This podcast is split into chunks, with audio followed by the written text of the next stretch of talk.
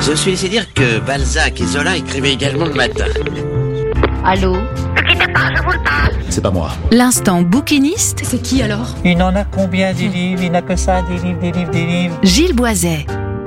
Bonjour, vous êtes bien calé sur Sun, le son unique, vous écoutez la chronique du bouquiniste. La chronique du bouquiniste, c'est le petit coin du vieux bouquin.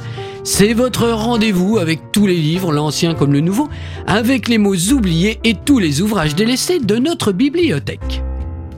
Méfie-toi d'une femme qui lit. L'affirmation n'est-elle pas un peu péremptoire tant elle laisse pantois? Voilà le titre de ce bel album élégant, raffiné et cultivé qui se veut à l'image d'une femme qui lit.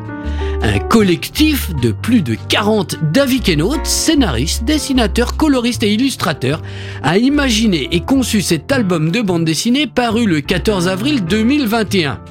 140 pages empreintes de ces contes murmurés par des femmes où se mêlent poésie, enchantement et faiblesse des hommes.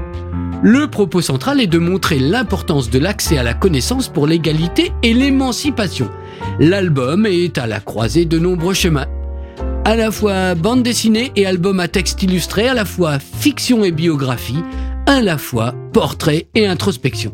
Rien n'est austère dans la lecture de cet album, tout est ici souffle magique, beauté et intelligence.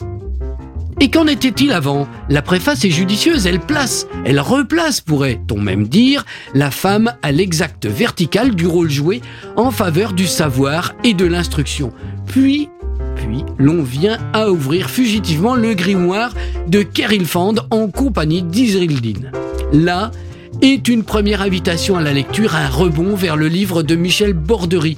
Mais c'est avec la chasse de Jean-Paul Krasinski que vient la véritable première émotion de lecture. Six planches splendides où Krasinski a su mettre dans les yeux d'une enfant devant une peinture toute la révélation qui lui est faite à travers les siècles d'un destin possible. Et que dire de cet aïeul qui tient le crayon dans cette grotte antédiluvienne, sinon qu'elle est craquante et qu'elle semble porter dans sa malice apparente toute l'espérance d'un futur. Tout dans cet album est émotion qui rebondit et virevolte au fil des pages. La petite fille au chien est le moment de quiétude, celui qui traverse les générations, l'instant de lecture gagné avec le Club des 5, Fantomette, One Piece ou Naruto. Les six planches, avancées quand même de Gildas Java, sont un splendide hommage à Elizabeth Eckford, cette jeune afro-américaine qui devint l'une des icônes de la lutte contre la ségrégation. Le jeu des couleurs y donne au dessin et au texte une force et une expression exceptionnelles. On apprend aussi ici qu'il faut se méfier des contes. Décidément. Le texte de Pauline Kalwinji vient donner à grands coups de pied aux acquis ronflants du patriarcat et Damien Roudot nous offre un portrait magnifique de Griselidis réal, la putain libertaire qui créa la polémique contre les tenants d'une certaine respectabilité. Ipassi, Agnès, Anne-Joseph, Nuche Éluard, Gabriel, Eddie Lamar, Virginia Woolf, Valérie André, Adèle Blanc-Sec, Carla et Angela Duval, la bardesse du Trégor. En six planches magnifiques, Gwendal Lemercier et Thierry Gigourel racontent la belle histoire, l'univers de cette femme celte, de cette souveraine. Et puis, et puis, ce cadeau inattendu, un beau moment d'espoir, une évocation par Chiara Di Francia et Nicolas Antona de Carla Lonzi et de ses amis féministes, avec en point d'ouverture le Campo del Fiori et sa belle et ténébreuse statue de Giordano Bruno. Mais Méfie-toi d'une femme qui lit est un album qui n'en finit pas d'offrir. Je n'ai fait ici que l'effleurer. Entre le lecteur et la lecture, il y a toujours ce compagnon invisible qui vous promène quelque part, c'est l'auteur.